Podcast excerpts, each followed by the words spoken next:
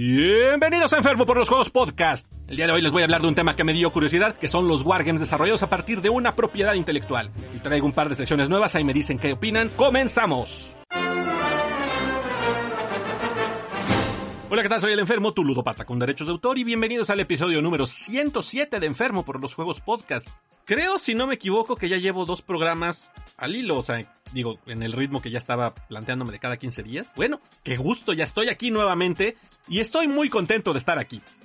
Hoy les traigo un tema que a mí se me hizo llamativo, que me puso a reflexionar y por eso se los vengo a compartir, que son los wargames que están derivados de una cierta propiedad intelectual, ¿no? O sea, de alguna película, de alguna novela, de algunos cómics o cosas por el estilo. Pero bueno, ya hablaremos de, de eso en su momento. Antes de comenzar, como siempre, les recuerdo a mis patrocinadores.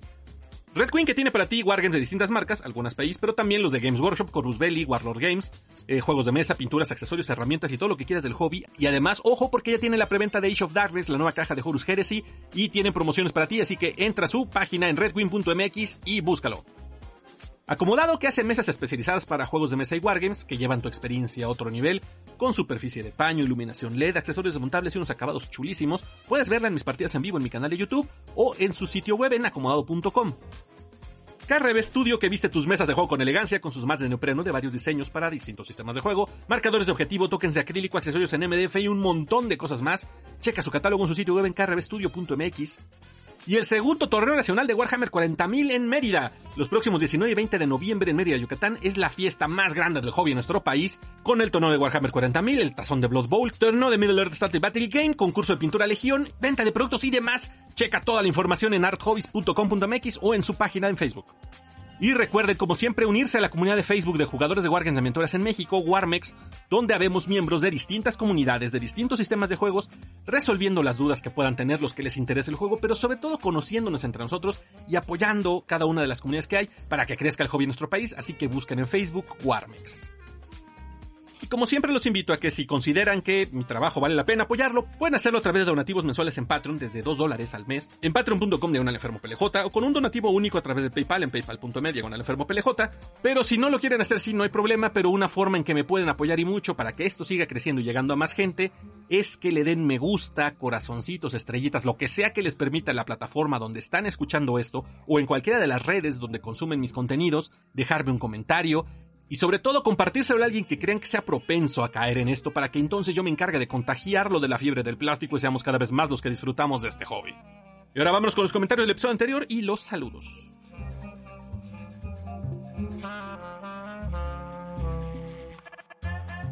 Y en Evox, en el episodio anterior de los torneos de Warhammer 40.000, tenemos a Josh que dice, hola Olita, menudo montón de información de tantos torneos y de toda la organización que se llevan. Los jugadores de vuestro país no deben envidiar a otros países, solo apuntarse y generar más torneos y más grandes. Y ahora que lo medito, mi querido, ¿qué sucedió con el trasfondo de Aristella? Ya te metí más faena, jajaja. Mientras escribo esto acaba de salir para Legión, el mando con Grogu, las cartas nuevas para los cazarrecompensas, Boba, Bosk y Cad. ¡Qué emoción! Mi querido Josh, un gusto leerte. Y mira, no es de Aristella, es de Infinity, pero sí, ya me acordaste que tengo más pendientes por ahí. Gracias, pero espero poderlo retomar porque sí quiero cerrar eso.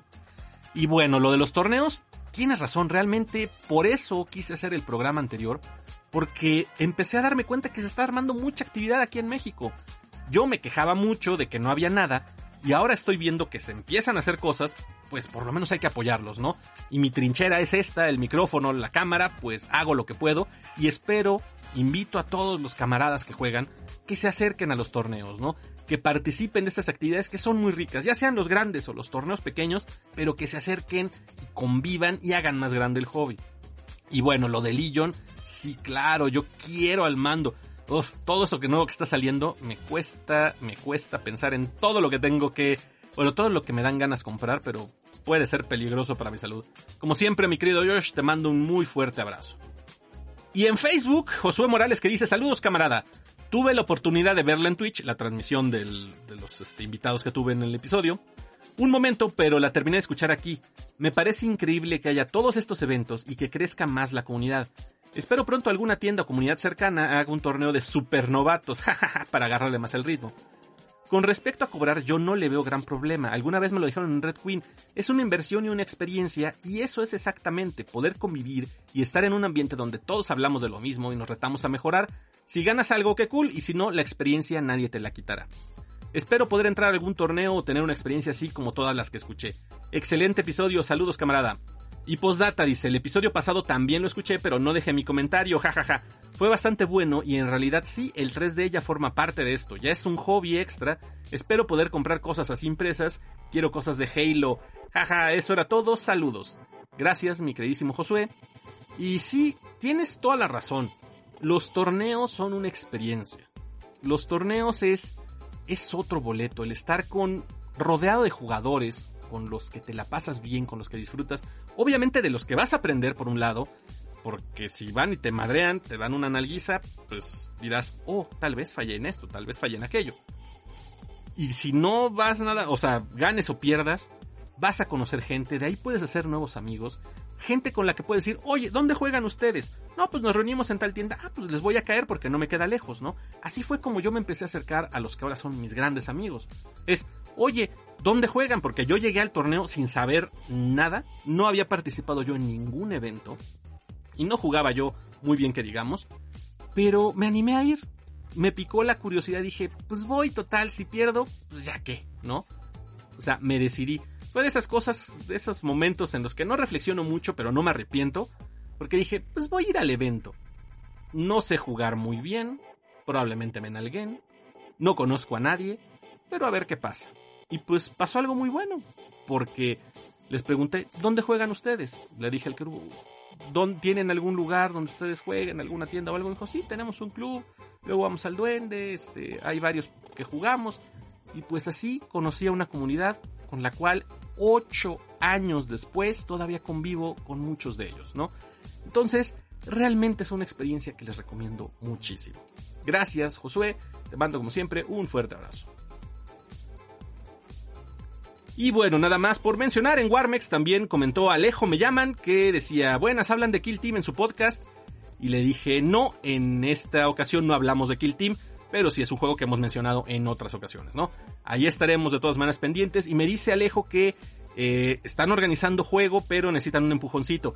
Por favor, él menciona que tienen un chat de WhatsApp con más de 70 personas de todo el país. Eh, acérquense, den los datos ahí en Warmex, Alejo, o los que formen parte de esto, si alguien está escuchando, digan dónde juegan, este, en qué tiendas participan, todo esto para que pues se acerque más gente, ¿no? Digo, hay un grupo de Facebook de Kill Team, no sé si están ustedes ahí o si tienen aparte, pues bueno, platíquenos para que se acerquen más a poder participar en esto y que siga creciendo. Entonces, saludos Alejo, un abrazo. Y eso es cuanto a los comentarios, así que vámonos con los saludos. De entrada a mis patrons, gracias a mis mecenas que generosamente, sin ningún otro interés más que este espacio siga adelante y mejorando, donan mes con mes. Este mes de junio agradezco a Cero Madera, Sebastián Flores, Sergio Adrián y los Pingüinos. También unos que nunca menciono y que, perdón, no los traigo por nombre porque son más, pero todos los suscriptores en Twitch por medio de la cuenta de Twitch Prime, que también constantemente mes con mes la van renovando para apoyarme. Muchísimas gracias a todos mis suscriptores en Twitch Prime. Saludo también con mucho cariño a mi banda de los tiraguaches, a los integrantes del Palomazo Podcast Tour Jimmy Carlos y a los miembros del especialista podcast Raúl Quilandar Tijano. Saludo con mucho cariño a mis amigos Huicho, Adrián Contreras, Bazarro, Lilith, Alison Michel, Sergio Adrián, Pablo Navarro, Wally Santiago, Samuel Moisés, Andrés El Regio, Rodo 13, Romay, Rosochino, Eric Contola, Siquios Frank, Franco, César Cruz, Pero Revueltas, El Mau, Nicolás Torres, Ernesto Arias, Luis Mejía, Richard Antonio, Carlos Ramos, Edgar Cruz, Bruno, Jorge El Güero, Leonino, Mar, JP y Pedro, Josh, Héctor, Necropich, a mis amigos de Instagram, de Facebook, del canal de YouTube, de Twitch y los que están en mi Discord. Saludo a los grupos de Facebook donde comparto mis publicaciones, la PAM, Warmex, el Club de la Pelea con Momentos de Plástico, Jugadores de Mesa de la Ciudad de México, Terra Invicta, Midrano Market, Warhammer México, el Sector Hidalgus, la Federación Mexicana de Blood Bowl, Juegos de Mesa Puebla, Juegos de Mesa Aguascalientes y Juegos de Mesa y Tablero.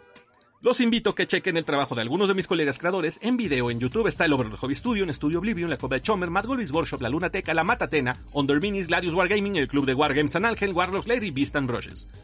Y escuchen los podcasts de Fuera del Tablero, las cápsulas del Hobby, Trollcast, Mariachi Meeple, Beers and y el golpe mortífero de la Federación Mexicana de Blood Bowl. Gracias a todos por escucharme, por acompañarme en estos delirios y vamos ahora con lo que sigue.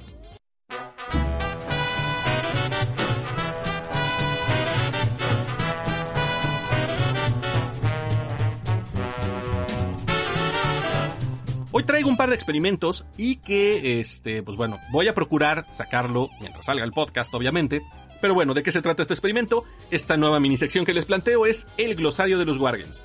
Ustedes recordarán que ya tuve un programa dedicado a un glosario de los Wargames, pero definitivamente es algo que yo creo que le faltan muchos términos y que se puede ir actualizando, así que vamos a hacer una breve cápsula en cada uno de los episodios donde hablemos de algún término. Y aquí por sugerencia de Héctor López, me dijo, ¿por qué no hablas del término crítico? Bien, pues ¿qué es un crítico? Es un éxito perfecto en una tirada. Generalmente se trata de un tiro donde obtienes el número máximo en un dado, 6 en un dado de 6 por ejemplo, aunque en otros casos puede ser un número determinado objetivo de acuerdo a un atributo de una habilidad, ejemplo en Infinity. Ahora, dependiendo de cada sistema de juego, es posible que un crítico desencadene ciertos efectos especiales, como más daño, una penalización a la salvación, etc. Entonces, ese es el concepto de crítico, espero que les haya aclarado a cualquier novato que escuche esto. Si les interesa que siga sacando estos glosarios, déjenmelo en los comentarios, díganme, oye enfermo, está chido esto del glosario, ¿por qué no explicas este término? Dime qué término te gustaría que mencione en el siguiente glosario y pues los voy a ir anotando aquí para ponerlo en el próximo episodio del podcast, así que déjenme sugerencias y díganme qué opinan de que esté armando el glosario de los Wargames aquí en el podcast.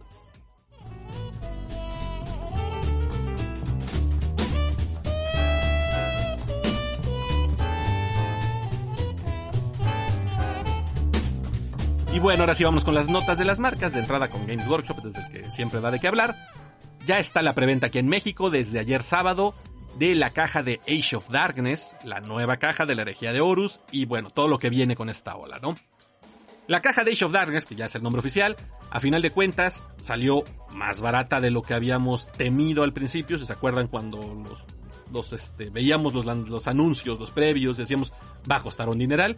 Bueno, cuesta un dineral como todo lo de Games Workshop, pero no tan, tan, tan caro. Está alrededor de los 6 mil pesos, piquito más, piquito menos, ¿no? Y la caja, pues va a valer mucho la pena, o sea, por lo menos a mí me llama muchísimo la atención.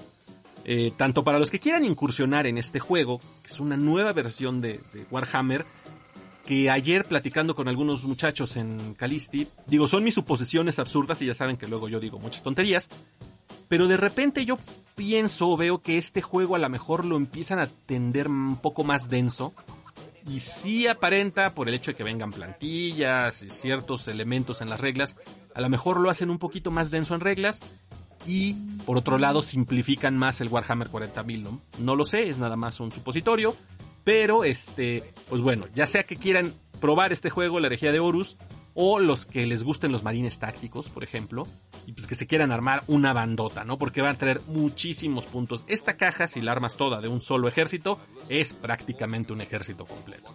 Entonces, la caja de Age of Darkness a alrededor de 6 mil pesos y chequenlo. Eh, ya les mencioné, en Red Queen tienen ofertas para ustedes y si no, pues con su tienda de confianza. Y les mencionaba también la primera hora de lanzamientos de la herejía de Horus el tanque Kratos, que es una belleza, el Rhino Deimos, las armas especiales, los decals y los escuadrones de marinos, los tácticos Mark III y Mark IV, que están todos bien bonitos, ¿no? Y también siguen anunciando cosas que van a estar saliendo de Herejía de Horus. Y este, y por ejemplo, otra cosa nueva, el Dreadnought Leviathan. Qué cosa, está padrísimo ese monstruo.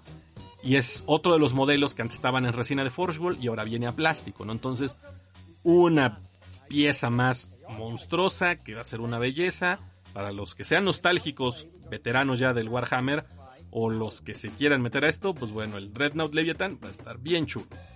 Y además han habido algunas filtraciones por ahí, este, cosas nuevas que vienen para la guardia, hasta Militarum pues, eh, por ahí una foto medio borrosona donde se veía creo que un centinela y algunas cosas más por ahí.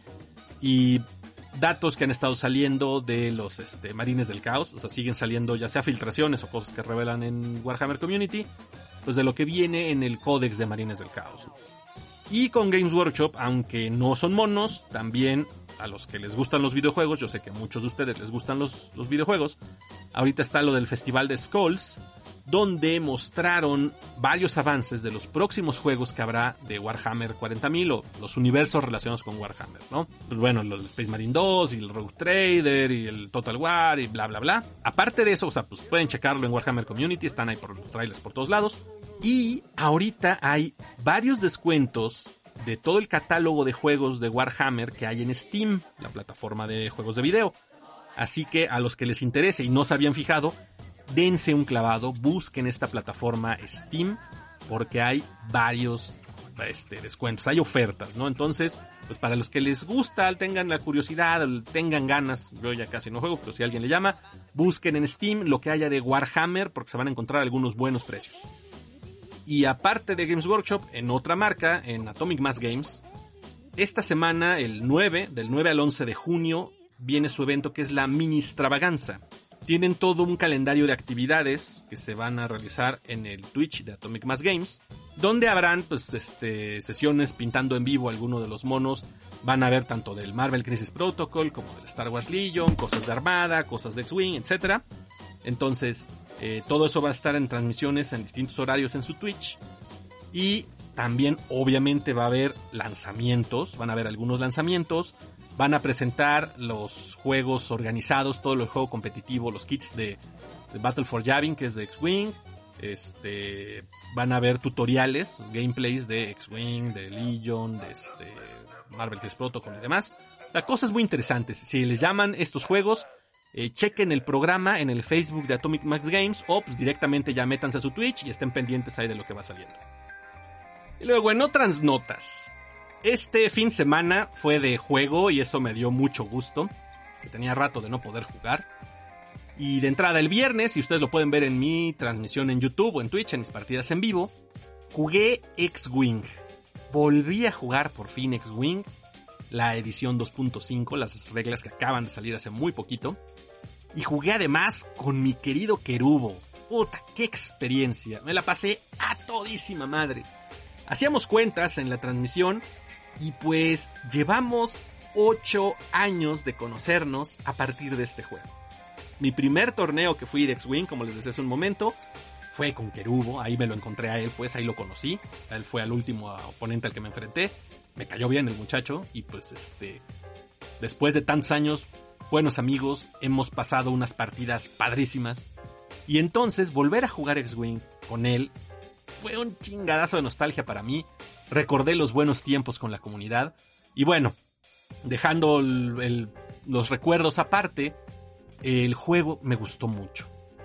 Realmente creo que la edición 2.5 de X-Wing mejoró bastante. Eh, bueno, no puedo hablar de la 2.0 porque la vi por encimita nada más pero sí sé que cambia. Una de las cosas interesantes es el formato de cómo se hacen las listas. Ya se los había mencionado yo aquí. Ahora en lugar de tener un cierto número de puntos totales y que tú los tengas que distribuir entre los pilotos de las naves y el equipamiento que les pongas, es distinto. Ahora tienes 20 puntos de naves, o bueno, de pilotos, y cada piloto tiene un cierto número de puntos de equipo. Entonces, Tú puedes hacer una lista metiendo piloto A, B, C, D de distintas naves que te cuestan X número de puntos cada uno. Y dependiendo del piloto, pues podrá ser que tenga tantos puntos para que le pongas misiles, algún talento especial, equipo a la nave, etcétera, ¿no? Esto está muy padre, está muy fácil. Sonaba complicado, cuando lo leí dije, ah, esto está complejo, pero no, cuando me empecé a armar mi lista, realmente me di cuenta que es sencillo. Me armé rápido una lista de rebeldes, eh, no son mi facción favorita, yo prefiero jugar imperiales. Sin embargo, este, para que Kerubo fuera imperiales y fuera un poco más narrativo nuestro enfrentamiento, yo jugué rebeldes. Y pues estuvo muy bien el juego, tan dinámico como lo recuerdo. No me costó mucho trabajo agarrar el ritmo porque no cambia demasiado en relación a las ediciones anteriores. Solo hay ciertos ajustes en algunas reglas, hay habilidades nuevas, algunas se desarrollan de una forma distinta pero sobre todo de los grandes cambios, insisto, es esta manera de construir listas. Y por otro lado, los objetivos. Ahora las, las batallas no son nada más enfrentarse a dispararse uno al otro, sino que hay y cada una de las este, misiones, hay distintas misiones, donde puedes este, resolver un cierto objetivo y eso te va dando puntos de victoria, que es entonces lo que puede determinar que el juego termine sin que tengas que vencer al oponente, destruir todas sus naves, ¿no? Está muy interesante, realmente el X-Wing 2.5 lo disfruté muchísimo. Eh, al que tenga interés de entrar en este juego, vale mucho la pena. A los que salieron de la edición 1 por el cambio a la 2.0, pueden regresar aquí. Sí, van a necesitar comprarse el kit de conversión de la 2.0 o comprarse alguno de los nuevos starters. Pero, carajo, ya después de jugar Warhammer 40.000 y ver todo lo que tengo que invertirle, invertirle al 2.5 de X-Wing es cosa de nada. Pero bueno, las reglas y todas las actualizaciones, esas sí son gratis, directamente en las páginas de Atomic Mass Games. Así que los invito a que lo prueben, realmente es un juegazo. Y luego el sábado volví a jugar, pero ahora el A Song of Ice and Fire. Los que no sepan qué es esta madre, Canción de Fuego y Hielo es Game of Thrones, ¿no? Esta serie que salió en HBO y que luego nos enteramos que hay muchos libros y demás. Bueno, hay un juego, resulta que hay un juego de miniaturas, un wargame, que está bien divertido. Está muy padre el wargame de Song of Ice and Fire. Me gustaron mucho las miniaturas, además está hermoso. No me acuerdo si les platiqué que de cumpleaños mi mami me regaló el starter de dos jugadores que trae a los Lannister y a los Stark. Está muy bonito el starter pero además hay starters de cada una de las familias que ya están disponibles, se van actualizando, todavía van saliendo nuevas, pero ahorita están por ahí los Greyjoy, los Baratheon, los Stark, los Targaryen, están los Free Folks, la Nightwatch, este, no sé, algunos otros, no me los acuerdo todos, pero hay varias familias donde tú te armas de una caja de inicio y hay varias cajitas aparte sueltas con unidades, personajes que le vas metiendo al juego y está muy bien. El juego está fácil, no es muy complicado. Las minis ya vienen ensambladas y están muy bonitas. No vienen pintadas, pero son de un color. Entonces, eh, pues ya con eso por lo menos puedes distinguir tus minis de las del oponente en la mesa, mientras no lleven la misma familia. Y además tiene mecánicas interesantes, ¿no? Pero bueno, no hablaré más, de eso ya platicaré más al rato. El chiste es que jugué el juego de Game of Thrones y me gustó mucho. Está realmente padre y se los recomiendo ampliamente, además de que se está formando eh, una comunidad grande alrededor. Está muy chido. Por otro lado, terminó mayo y si se acuerdan, o lo mencioné aquí, estaba yo en un reto de pintura de Imperial Assault con mi amigo Adrián Contreras. Eh, tuve un mes muy complicado, tanto en temas de trabajo como en temas de salud. Entonces, este, pues se me atravesaron varias cosas la idea era pintar toda la caja de inicio del Imperial Assault. No pude. Al final dije no voy a poder ni a tirones. Sin embargo, pues hice mi lucha, mi mejor esfuerzo y terminé 21 miniaturas. Ya están las fotos ahí en el Instagram. Y este, pero dije, bueno, voy a perder porque Adrián es un excelente pintor y además trabaja con una velocidad impresionante. dije, pues bueno, perderé contra el mejor, pero meteré las manos, ¿no? Y terminé 21 miniaturas.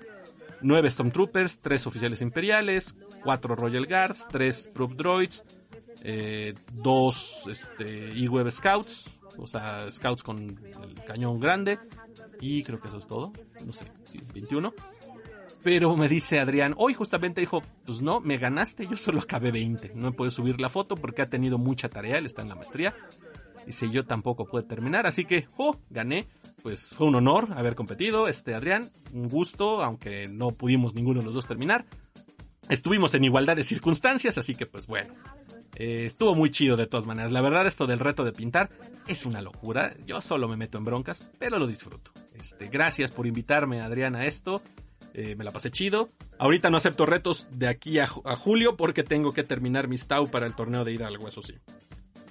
Y bueno, ¿qué otra cosa? La serie de Kenobi. Ya sé que tengo pendiente un programa donde hablemos de Book of Boba y le había dicho a la Barbie que me acompañara para eso. Pero bueno, ahora está la serie de Kenobi y nuevamente está causando mucha polémica. He estado leyendo kilos y kilos de comentarios en Facebook diciendo que es una mierda, que apesta, que se ve que no la hace gente que conoce Obi-Wan o que no la hacen fans o que es una mugre. No sé, a mí en lo personal a diferencia de la de Boba, esta sí me está gustando. Tengo mis razones, ahorita no voy a hablar a detalle ni voy a hacer spoilers mucho menos. Eh, pero de entrada les digo, yo nada más como sugerencia, y se los dije desde el programa de, este, de Star Wars, o no me acuerdo en cuál programa, dije, tranquilos, no vale la pena estar tirando hate.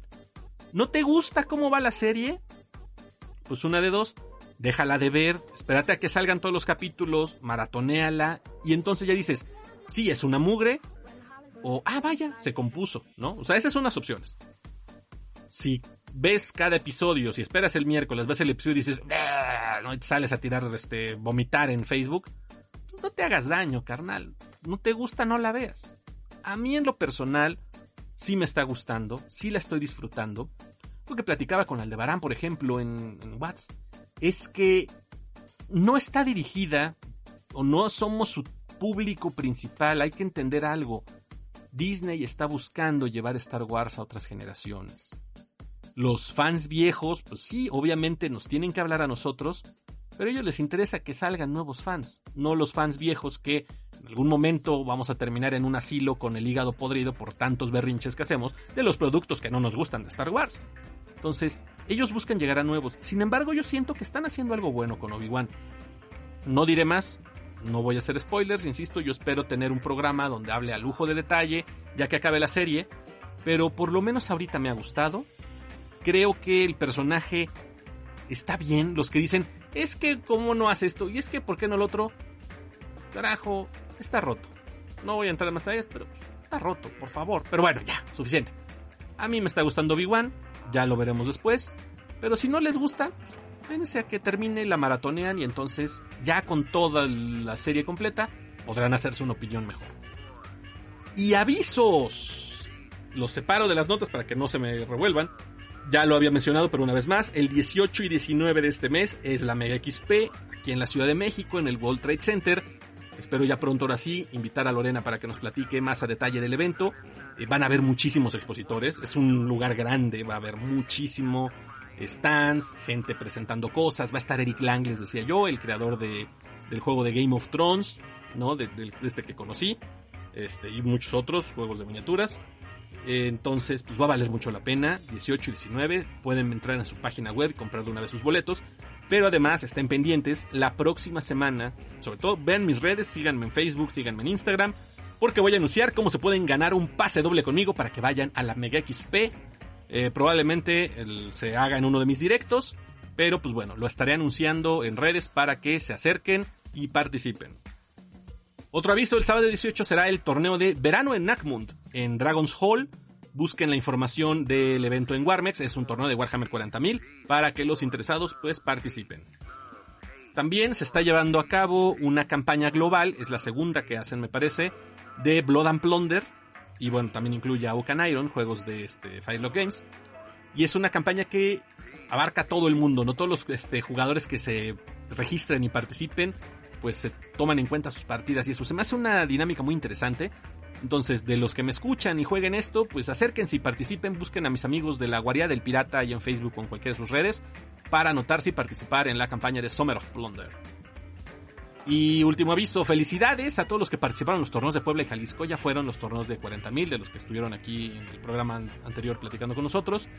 Eh, felicidades a los organizadores y felicidades a los ganadores, por supuesto, y a todos los que participaron.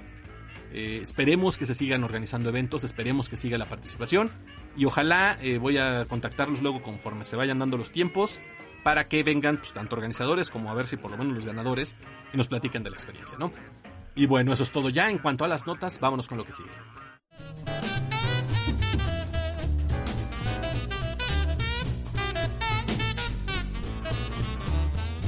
Y bueno, les decía que iba a hacer dos experimentos en este episodio, así que aquí les va el siguiente, que es los consejos del enfermo. Algo que seguido me preguntan en transmisiones y que también me preguntaron recientemente en Instagram y por eso se me ocurrió venirles a darles el consejo es, enfermo, ¿me recomiendas la caja de recluta para empezar en Warhammer 40.000? Y mi respuesta en la mayoría de las ocasiones es no. ¿Por qué? ¿Qué es la caja de recluta para los que no conocen? Bueno, existen tres cajas de inicio en la novena edición de Warhammer 40.000, que son cajas de inicio de dos jugadores, que traen miniaturas, este, accesorios, este, reglamentos y demás. Y hay tres que son de distintos tamaños, podríamos decir eh, chica, mediana y grande, o barata, intermedia y cara. La recluta es la más económica, tiene un costo aproximado de mil pesos, algo alrededor de los 50 dólares aquí en pesos mexicanos. Luego sigue la caja de la caja Elite y luego la edición de mando. Y entonces, pues muchos interesados en entrar en Warhammer 40.000 y que no quieren hacer un desembolso muy grande, lo cual es razonable, dicen, oye, pues una cajita de mil pesos que trae unos cuantos monos, pues a lo mejor es bueno para empezar, ¿no? Entonces por eso me preguntan, enfermo, ¿me recomiendas la caja recluta? Pero insisto, la respuesta es no. ¿Por qué? Si a ti te interesa entrar en Warhammer 40.000, los contenidos de la caja recluta, si no conoces nada, puede ser que digas, oye, pues trae varios monos, ¿no? Trae cinco soldados y varias calacas, ¿no? Yo creo que con eso está bien. Pero la realidad es que eso es muy poco. Esos no son ni, ni ciento y tantos puntos de, de cada lado. Por lo cual, no puedes tener una experiencia mínima del juego. Para jugar Warhammer 40.000, de acuerdo al reglamento, lo menos que se requiere son 500 puntos de miniaturas. O sea, tú tienes que armar una lista con un cierto número de miniaturas que tienen un valor en puntos para que entonces puedas tener una batalla. Lo mínimo son 500 puntos. La caja de recluta, aunque trae de dos facciones, necrones y marinos, la realidad es que no tiene más de 150 puntos de cada una.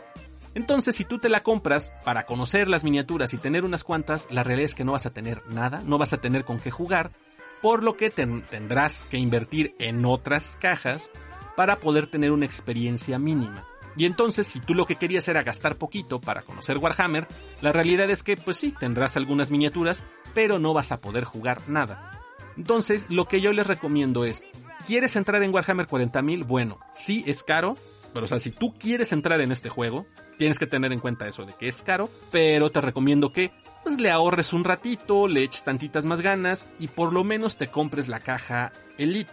Yo la que recomiendo más es la de mando, que cuesta como 3000 y cacho de pesos, aunque luego la he visto en oferta, porque esta trae más o menos 500 puntos de miniaturas por cada uno de los bandos, necrones y marinos, además de que trae un reglamento muy bonito, trae dados, trae regletas y escenografía. Con esto tienes una experiencia completa de Warhammer 40.000 si bien la más chiquita, a 500 puntos, pero ya puedes conocer el juego cómo funciona en su totalidad. La edición Elite es lo mismo, pero sin escenografía. Eso es prescindible si dices, bueno, me voy a ahorrar la diferencia entre una y otra, no voy a tener escenografía, pero pues puedo utilizar mi imaginación o yo puedo construir cosas porque soy muy de manualidades. Adelante. Pero ahórrale un poco más e invierte en cualquiera de las otras dos, Elite o Mando, no te compres la caja de recluta porque esa no te sirve para nada para empezar a conocer Warhammer 40.000. Y bueno, si tienen alguna otra duda que les inquiete demasiado acerca de los wargames, acerca del hobby y lo demás, déjenmelo en los comentarios y díganme, enfermo, necesito tu consejo acerca de este tema para que yo se los traiga aquí en esta sección.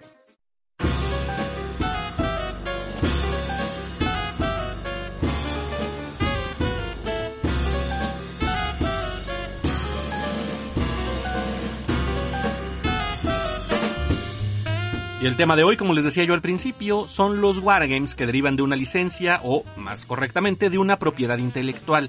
Todo esto como reflexión a partir de que este fin de semana jugué dos juegos precisamente de una propiedad intelectual, bueno, de dos propiedades intelectuales que son bastante famosas, pero bueno, vamos a ir parte por parte. De entrada, ¿qué es esta payasada que estoy diciendo de propiedad intelectual para sonar muy fresa?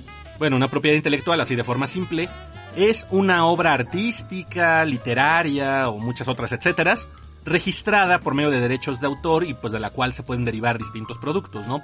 Entonces, pues de propiedades intelectuales podemos tener todo lo que se deriva de una obra como Star Wars, El Señor de los Anillos, los distintos cómics de DC, de Marvel, etcétera, etcétera, etcétera, ¿no?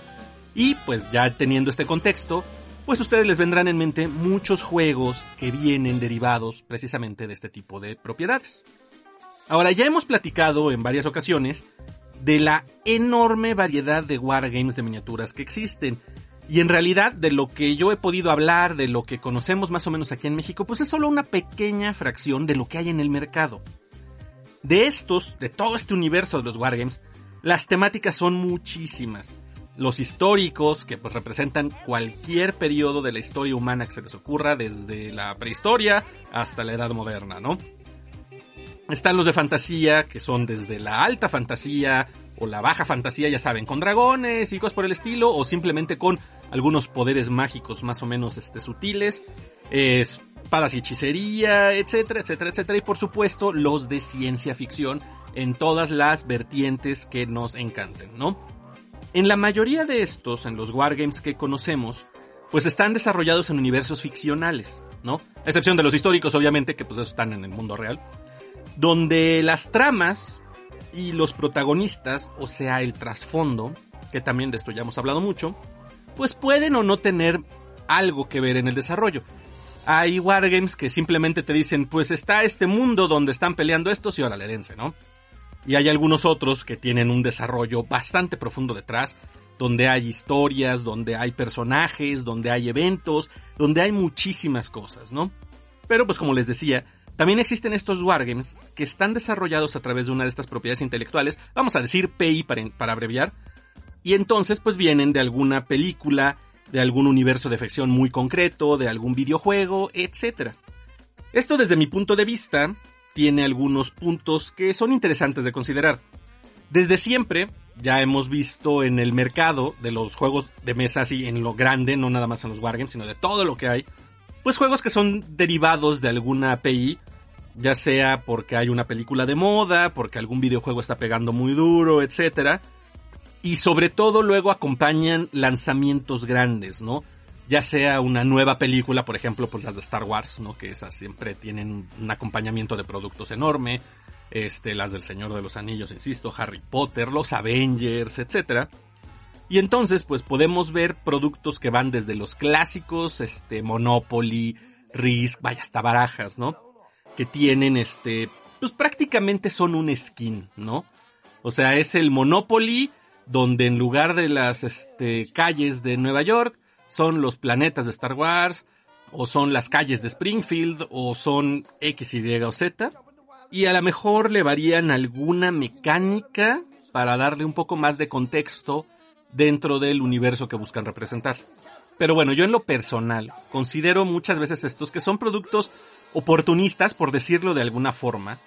Pero bueno, más bien, y sin demeritar, pues son coleccionables, ¿no? Son productos que salen junto con unas campañas enormes para llegar al público, pues fan, coleccionista de este tipo de productos, que pues ven en estos juegos una posibilidad de agrandar su colección y a lo mejor, pues cosas como el Monopoly Risk, etcétera, que son muy de uso común, pues tener algo con que entretenerse de vez en cuando, hasta que se dan cuenta que no son tan entretenidos, ¿no?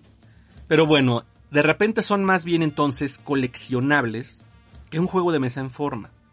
Ahora, en términos de los wargames, que son derivados de PIs, no creo yo que puedan ser tan oportunistas, entre comillas, como son estos juegos, Monopoly, Risk, etc.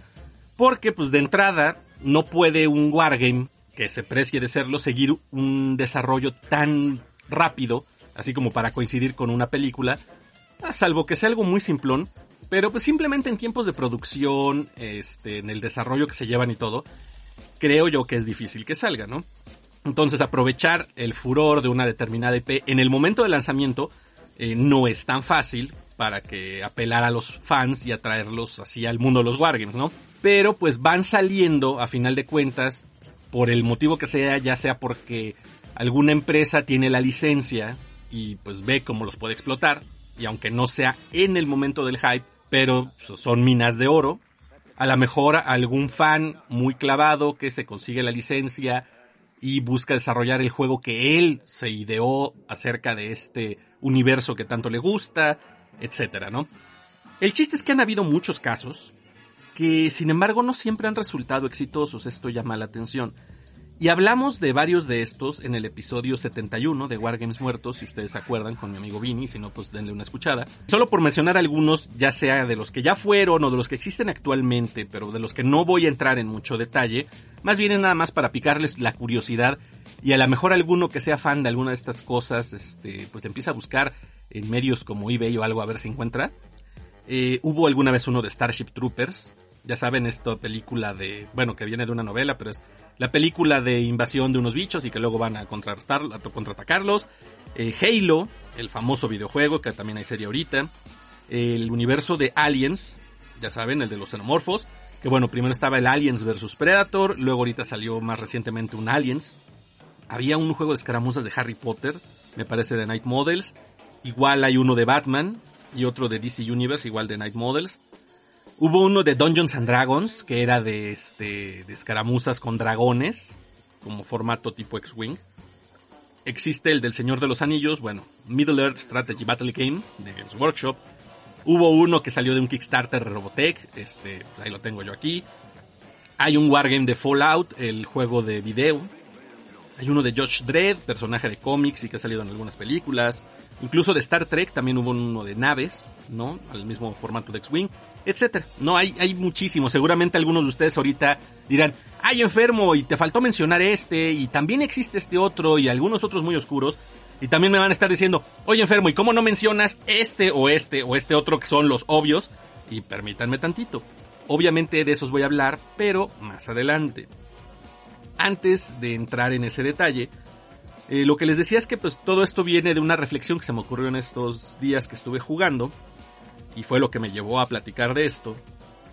Y es que, ¿qué diferencias puede tener para el desarrollo de un wargame, para su permanencia, para su crecimiento, para que se extinga como estos que ya mencioné, el que esté derivado de una API? O sea, ¿esto influye que venga de una de estas propiedades en su éxito o en su fracaso? Para empezar, digo, ya hemos hablado de esto muchas veces, tanto aquí en el podcast como en transmisiones y demás.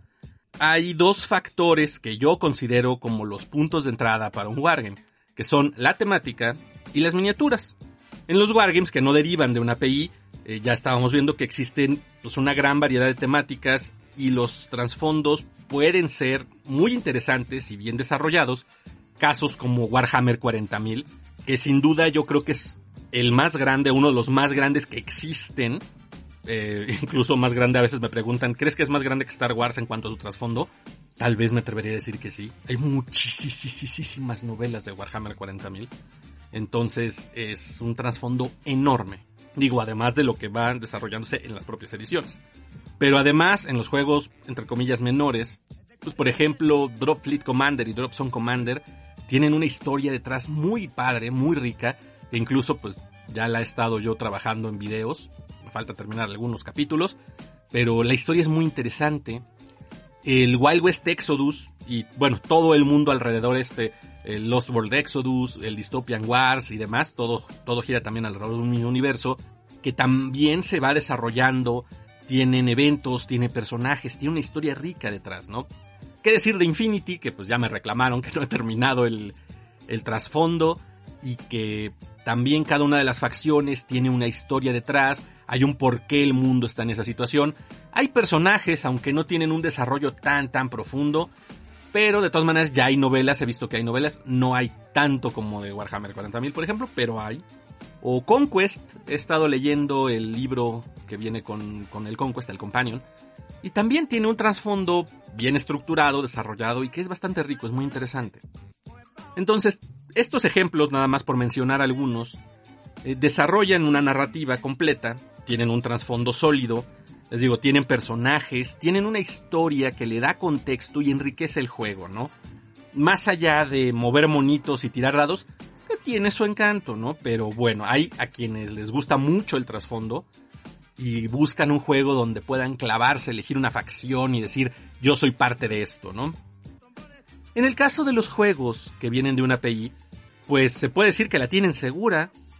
Están construidos a partir de un universo ya conocido para los fans. Tienes, como fan de esto, la posibilidad de recrear tus historias favoritas con los protagonistas, los grandes héroes o los grandes villanos, ya sea de la película, de la novela, el evento especial que sucedió en, en ese momento, digo, en una de las sagas, el cierre de una novela, mil cosas, lo que se te ocurra. Y pues dices, voy a tener a los ejércitos que participaron, a los héroes que estuvieron ahí, lo voy a reproducir tal cual, o a lo mejor voy a este, plantearme un nuevo desenlace o una nueva este, batalla, qué sé yo, ¿no? Un montón de cosas que uno puede inventarse en este universo de ficción que te gusta, que como niño, pues es, es volver ahí a, a la infancia y disfrutar estos personajes, ¿no? Es algo que pues se antoja muy interesante y que, insisto, te permite llevar a cabo fantasías padrísimas en tus universos favoritos, ¿no? Pues uno pensaría que esto es combinación ganadora, ¿no? Por otro lado, lo de las miniaturas, la estética, la parte visual que nos atrae, lo que te llena los ojos y que pues, puedo apostar que en casi todos los casos o en la gran mayoría es lo que te hace voltear, acercarte y decir, ah caray, esto es un juego. Hay muchos wargames que tienen un diseño increíble en sus miniaturas.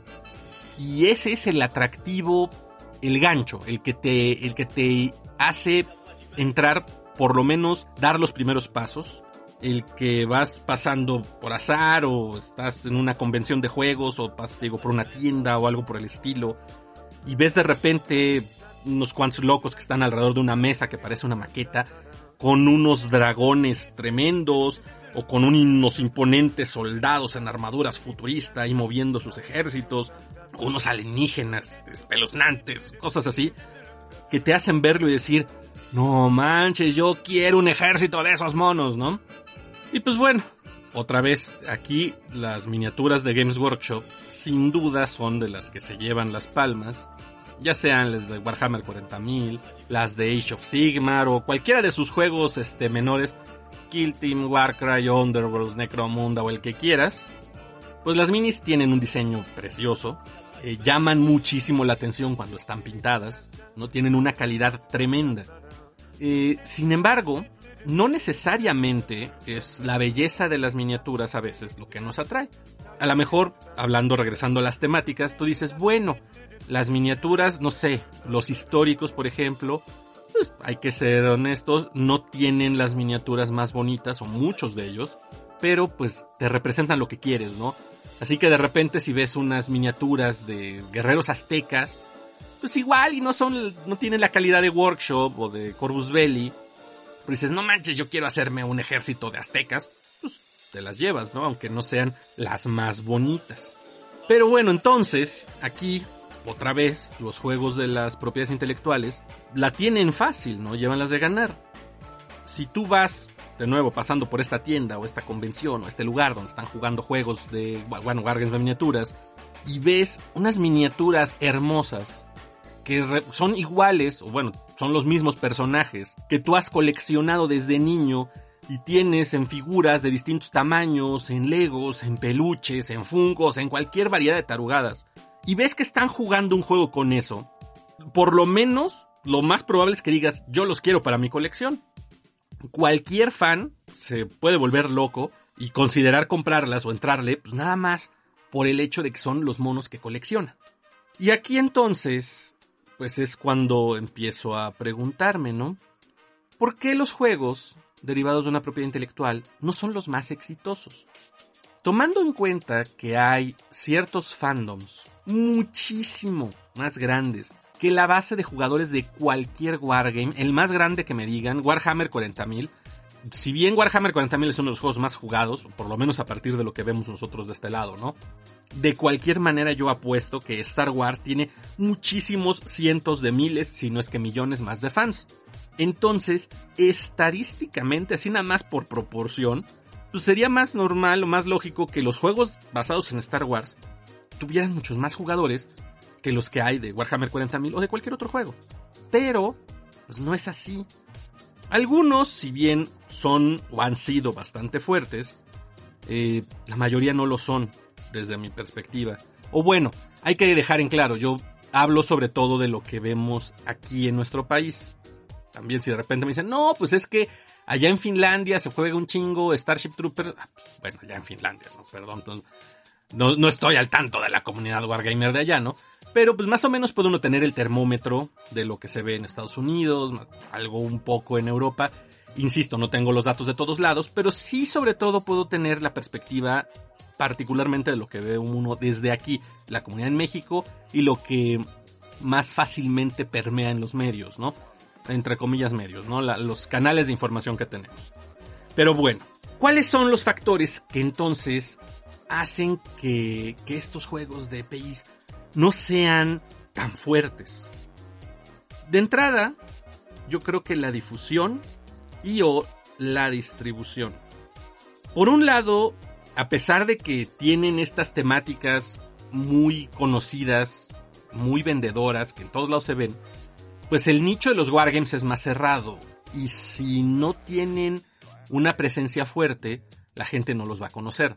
Tanto los wargamers como los que están fuera si no te enteras de que hay un juego de navecitas, de soldaditos o de lo que quieras, pues va a pasar lo que nos pasa más aquí en México, que cuando alguien por la razón que sea, llega a una tienda de Wargames y lo primero que ve son los anaqueles de Warhammer 40.000 y ve un cartón gigantesco con un Space Marine o con un este, Stormcast o algo así, pues es el que le va a llamar la atención, no va a haber pósters y todo.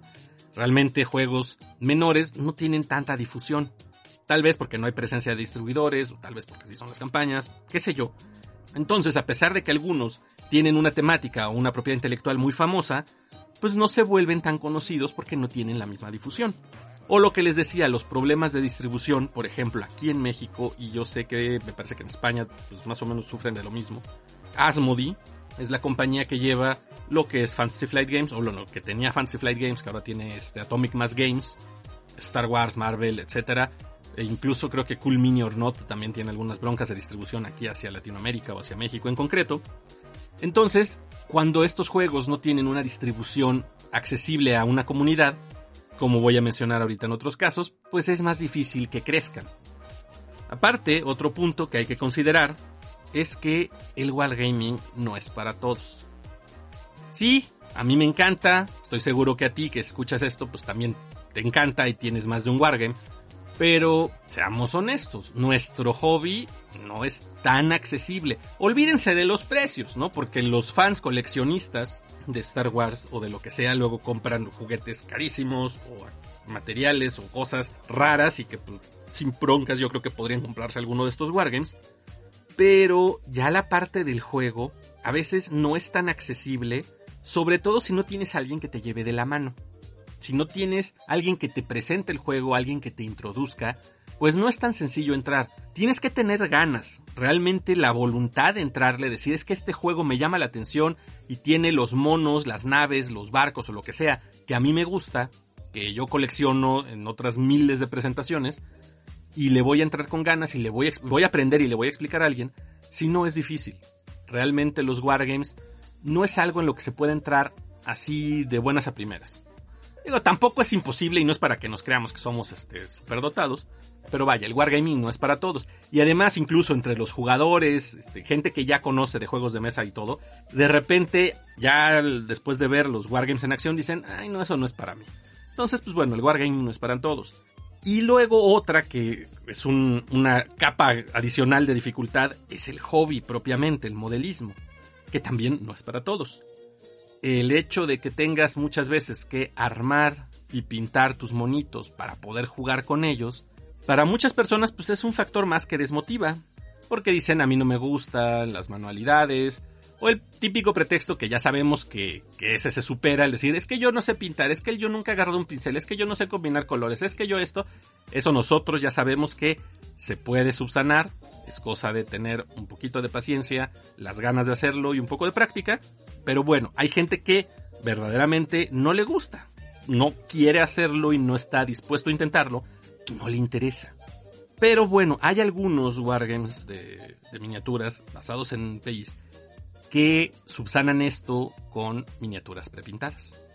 En este caso algunos sí lo libran, pero para los que no cuentan con esta opción, para el público no interesado en el hobby, pues es un bajón. Eh, para los que sí les gusta el hobby y no lo tienen así, a veces también puede ser un punto en contra, ¿no? Pero bueno. Y por último, pues está el juego en sí mismo, ¿no? Y esto sobre todo es para los que ya son wargamers. Muchas veces puede ser que te encuentres un juego de una temática basada en una API que te llame la atención, pero que cuando lo conoces dices, ay, este juego es una mugre.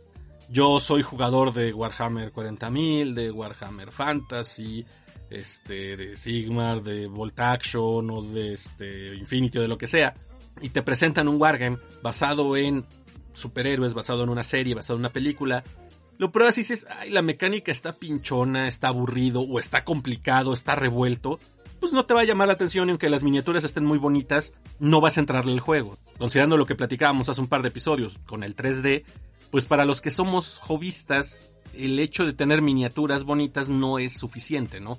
Puedes decir, ay, si quiero superhéroes, pues me los mando a imprimir y ya con eso salgo del problema, ¿no? Entonces, son varios factores que ya combinados, ya puestos todos juntos, sí puede complicar que los juegos basados en PIs tengan éxito. Sin embargo, y esto da pie a los juegos de los que les quiero platicar, que son derivados de tres PIs muy conocidas y que por lo menos a como lo he estado viendo actualmente y en algunos de los años que llevo en esto, han tenido un cierto éxito en el entorno mexicano. Por lo menos un crecimiento razonable algunos o que están empezando a cobrar fuerza. Obviamente, ninguno de estos supera a Warhammer 40.000. Hay algunos que han empezado a formar comunidades más o menos fuertes, no solamente aquí en la Ciudad de México, que es donde siempre estamos fijándonos, sino en otras ciudades del país hay comunidades que están creciendo de distintos juegos, pero Warhammer 40.000 es el más visible. Sin embargo, estos juegos, por ejemplo, tienen comunidades que se empiezan a formar grupitos de jugadores, unos por aquí, unos por allá, y que está interesante ver este fenómeno. Digo, voy a hablar de estas tres PIs, sé que hay otros aquí en México que se están vendiendo, algunos poquito, algunos más, y que tienen a lo mejor algunos eventos, una comunidad más o menos. Digo, no tengo el contexto de esos, pero, o algunos que ni conozco a lo mejor, y si existen, eh, levanten la mano, preséntense en Warmex, escriban, me digan, mira enfermo, nosotros jugamos este juego de My Little Pony, una madre así, no sé. Este, y pues ya veremos para irlo conociendo, ¿no? Pero bueno, vamos empezando primero con el universo de Marvel. El juego, el Wargame que existe actualmente de esta propiedad intelectual, es el Marvel Crisis Protocol. Ya he platicado de él en varias ocasiones. Eh, si bien es un juego muy joven, creo que en este caso es uno de los que tiene una comunidad pues más incipiente, digámoslo así, pero que sí considero que tiene jugadores que se han metido bien, que juegan pues, por temporadas por lo menos con cierta frecuencia, que han organizado eventos pequeños, insisto, pero que se mueven mucho. El Marvel Crisis Protocol en términos del propio juego es muy bueno, es muy divertido, a mí me ha parecido bastante entretenido. Primero tiene la parte narrativa dentro de su universo, que es el de los superhéroes Marvel, muy buena. En una partida normal, así en una cascarita que te eches con un amigo, pues tú puedes utilizar a un montón, todos los que han salido, a cualquiera de los personajes que ya han salido, los puedes meter en un equipo. Entonces, ya sea que hagas una mezcolanza extraña donde digas, ah, pues voy a agarrar a Magneto y al Capitán América y al Doctor Strange, uno de los discípulos de Thanos, no sé, cualquier cosa loca que se te ocurra. O decir, voy a agarrar a mi equipo favorito que son los Avengers. O voy a, tomar a los seis siniestros, por ejemplo, que ese me encanta. Voy a decir, agarro al Green Goblin, agarro a Venom, agarro al Doctor Octopus, agarro a Lagarto, agarro a Craven, agarro a Misterio, no sé, a los que quieras tú meter. Y entonces ahí de entrada, pues, tu equipo, tu grupo de, de personajes con los que vas a jugar, que me hubieran gustado en un crossover, pues, ¿no? O sea, estos eventos que de repente hay uno, ay, ojalá metieran a estos güeyes juntos. Pues bueno, eso lo puedes hacer en Marvel Crisis Protocol, ¿no? Eso es algo que, que de niño a uno le encantaba. Además, el juego tiene misiones temáticas. Alguna de estas gratis, o sea, por ejemplo, hay una de Ultron, que es The Rise of Ultron, alguna madre así, donde pues viene unas ciertas instrucciones específicas y Ultron es el enemigo a vencer para todos los demás que participen, ¿no? Y te da los puntos que tienen que meter en héroes y lo que les va a hacer Ultron, sus pasos, sus poderes, sus habilidades especiales y demás. La de las gemas del infinito con Thanos, por ejemplo, o hay una con Magneto, me parece que hay una ya con los Centinelas para los X-Men, etcétera, ¿no? O sea, han salido estas misiones temáticas, narrativas, que le dan un sabor muy rico al juego. Por otro lado, ya en términos del hobby, las miniaturas son bien bonitas, son chulísimos los diseños, a mí me encantaron. Aunque si bien poniéndonos críticos, eh, la calidad de los monos en sí misma puede dejar algunas cosas que desear. Sobre todo a lo mejor las primeras, el plástico, pues de repente era medio raro. En muchas de las miniaturas que yo he armado quedan huecos que hay que rellenar. Y además algunas son difíciles de armar, son medio latosas. Sobre todo unas que traen unas piececitas que dices, ¿por qué carajos ponen por separado los dedos de la mano, no? O las bolsitas que van en el cinturón del Capitán América y dices, puta, las bolsitas son un pedo ponerlas. Y realmente si le hubieras puesto las bolsitas junto con la pierna, pues no, no había diferencia, ¿no? O sea, de repente piensas que o lo hicieron para rellenar el sprue o no sé qué decisiones hayan sido. Pero varias son complicadas de armar, son medio latosas. Y el plástico, les decía yo, no era hermoso.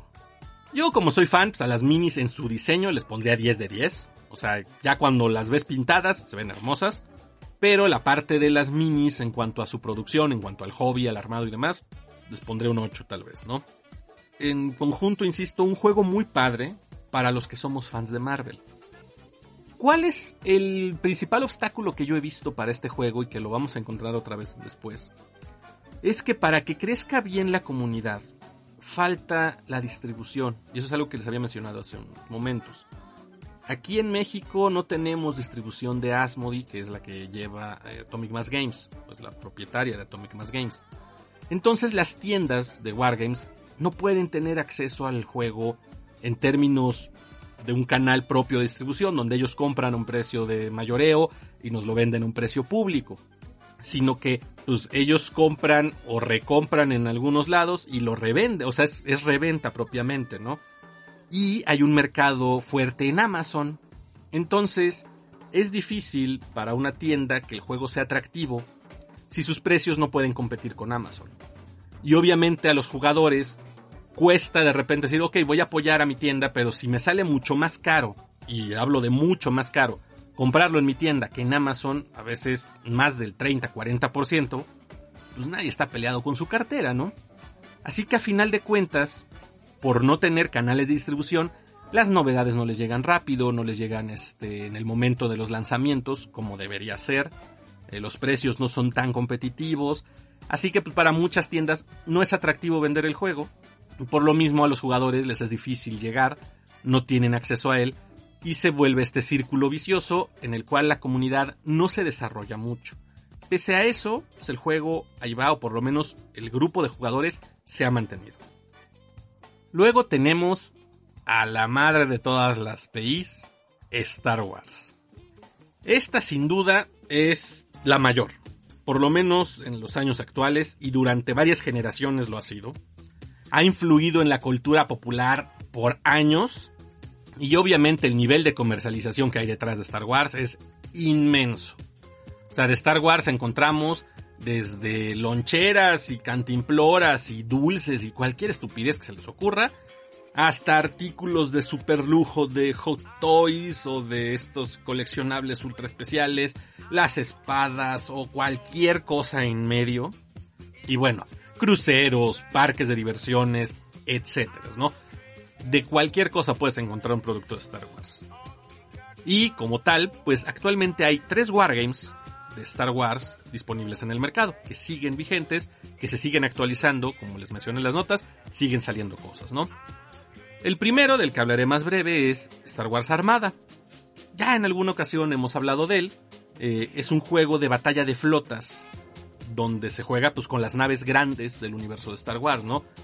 Los destructores estelares de distintos tamaños y de distintas clases, los cruceros de la República, que son pues, como los abuelitos de los destructores, ¿no? Eh, las naves de los separatistas, las fragatas rebeldes, en fin, todas estas enormes naves, pues tú te vuelves un almirante que controla una flota enfrentándose a otra, ¿no? Es un juego visualmente hermoso, la calidad de las naves es muy buena y tener en la mesa puesto, no sé, cuatro destructores, es bellísimo. Es, realmente para cualquier fan de Star Wars, es una chulada. Tiene la enorme ventaja de que las minis ya vienen, bueno, son minis entre comillas, ¿no? Pero ya vienen armadas y pintadas. Entonces es de sacas las naves, lees las reglas y empieza a jugar. Es un juego interesante, ya hablando en términos personales, para mí es un poco denso. Y tal vez es la razón por la que en su momento no tuvo tanto éxito, tanta popularidad cuando salió, como el juego hermano del que vamos a hablar ahorita, que es X-Wing. Eh, sin embargo, insisto, si los juegos estratégicos, por ejemplo, te gustan los juegos que tienen así alta carga de, de, pensarle, de planear y todo, el Star Wars Armada es para ti. Y obviamente si eres fan de Star Wars, ¿no? Es un juego muy bonito, visualmente es muy interesante en su desarrollo pero le falta tener una comunidad más grande, o en su momento no surgió, y ahorita pues empieza a retomar, ubico de repente amigos que, que, empiezan a retomar el juego, sobre todo con las novedades que han salido, y pues un saludo a toda la banda que juega Armada, sobre todo ahí en Gontola que están ahí reuniéndose, y pues bueno, es un juego muy bonito, ambientado en Star Wars.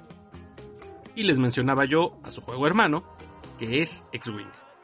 Este es otro gran juego es por el cual yo entré en los Wargames por allá del 2014, ya hace un chingo de años. Y en esos momentos era una maravilla de juego. Había una comunidad bien grande, ya les he contado en muchas ocasiones las anécdotas con mucha nostalgia de los enormes grupos que se llegaban a juntar para los grandes torneos. Llegamos a ser torneos de más de treinta y tantas, cuarenta personas en un solo lugar. Digo, por favor, pónganlo en nuestro contexto, ¿no? Hemos hablado de que aquí los torneos no juntan mucha gente, pues bueno, eran torneos muy grandes, era una comunidad muy bonita, hicimos grandes amistades ahí. Y el juego era muy divertido, entraban y entraban y entraban jugadores y se la pasaba uno muy bien. Pero bueno, actualmente acaban de editar la edición 2.5, o sea, hace algunos años salió la 2.0, que fue cuando se mi berrinche, pero recientemente eh, Atomic Mass Games sacó las reglas, la versión 2.5, donde hay cambios muy interesantes en la forma de construir listas, en algunas dinámicas del juego, en el sistema de puntaje, ahora se juega con misiones y demás. Entonces esto le trae, creo yo, un nuevo vigor al juego. Por lo menos así lo sentí yo. Y es, les digo, un juego bien padre. Es sumamente dinámico, es bien rápido, es, es de agarrarle la onda en unos cuantos minutos y empezar a disparar. Que eso es algo de lo que también lo hizo muy popular y lo hacía muy atractivo. No necesitabas zumbarte manuales y manuales de reglas para poder jugar en un solo folletito venía todo lo que necesitabas saber para jugar con la facción que tú quisieras. Las naves no eran tan caras en su momento y bueno, no son tan caras en comparación todavía con otras cosas, pero entonces era un juego muy accesible. Las naves vienen pintadas, pues entonces otro punto a su favor, las que están editando actualmente, las nuevas están hermosas y las que salían en el 2014 y en el Inter eran muy bonitas, ¿no? La parte estética de las naves era preciosa. El juego, les digo yo, es simple, realmente es sencillo y es muy dinámico. El juego pegó fuertísimo en su momento y bueno, qué decir a nivel mundial, ¿no? Se organizaban torneos enormes. Fantasy Flight tenía un juego competitivo muy, muy, muy duro alrededor de X-Wing. Había torneo mundial, habían torneos regionales de varios países. Había una comunidad bastante fuerte alrededor de X-Wing simplemente los torneos, el mundial que organizaban ellos en su sede en Indianápolis, me parece, juntaba tanta gente como yo creo que junta el de Las Vegas Open sobre un juego en particular. O sea, lo que junte Las Vegas Open de X-Wing, eso lo juntaba solito Fancy Flight Games solo para X-Wing. Y échale aparte lo que juntaba para Armada y algunos otros juegos. Era un juego con una comunidad enorme. El problema grande que tuvo en su momento fue la edición 2.0, donde muchos hicimos berrinche y nos salimos. Antes de esto ya venía un metajuego bastante contaminado por el cual también mucha gente empezó a perderle el gusto. Así que eso fue lo que de repente lo madreó. Ya luego con el cambio de Fantasy Flight Games a Atomic Mass Games, hubo un periodo pues más o menos largo en el que no había noticias, obviamente no había lanzamientos, y estaba así como que en un suspenso perturbador para los jugadores, que parece pues ya se está resolviendo con todo lo que está haciendo Atomic Mass Games en estos días. Así que vale la pena estar pendientes del X-Wing y si les interesa entrar es un juego que realmente vale mucho la pena. Y por último, otro que me gusta mucho, que ya les he platicado, es Star Wars Legion. Este, a diferencia de los otros, pues bueno, ya tienes naves grandes, naves chiquitas o fighters y tienes también tropa, ¿no? Este es un juego que se juega a pie, con infantería, con personajes, bueno, también hay tanquecitos, pero es pues, un juego de combate de unidades. Las mecánicas del Star Wars Legion a mí en lo personal me gustan mucho, se me ha hecho muy interesante. No me he encontrado todos los mismos elementos en otros juegos, o sea, algunos sí, algunos no. Por ejemplo, la forma en que se activan o se tiene la iniciativa, que depende de estas cartas de comando, que hay algunas genéricas, pero otras dependen de tu comandante, le dan un cierto entorno narrativo padre, ¿no? Porque si tú usas a Vader, pues las cartas de Vader son agresivas, porque Vader es así, es impulsivo, va adelante y no le importa sacrificar, ¿no? Él va por un objetivo y va sediento de sangre. Entonces juegas de forma muy agresiva, muy violenta, y eso está padre.